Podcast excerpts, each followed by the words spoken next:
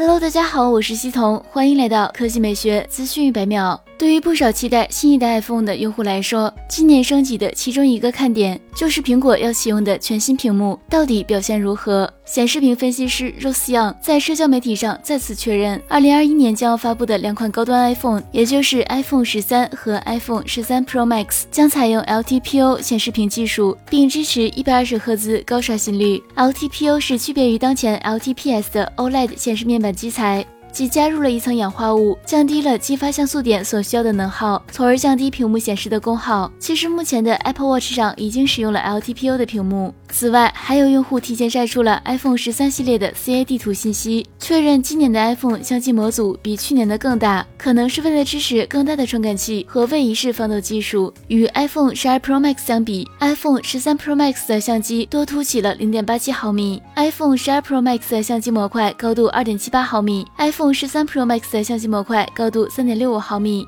iPhone 十二 Pro Max 的相机模块尺寸为三十一点七九乘三十四点二四，iPhone 十三 Pro Max 的相机模块尺寸为三十六点五六乘三十七点六二毫米。iPhone 十三 mini 的相机尺寸也发生了变化，与 iPhone 十二 mini 相比，增高了零点六一毫米，宽度增加了三点零六毫米，长度增加了零点一四毫米。好了，以上就是本期科技美学资讯一百秒的全部内容，我们明天再见。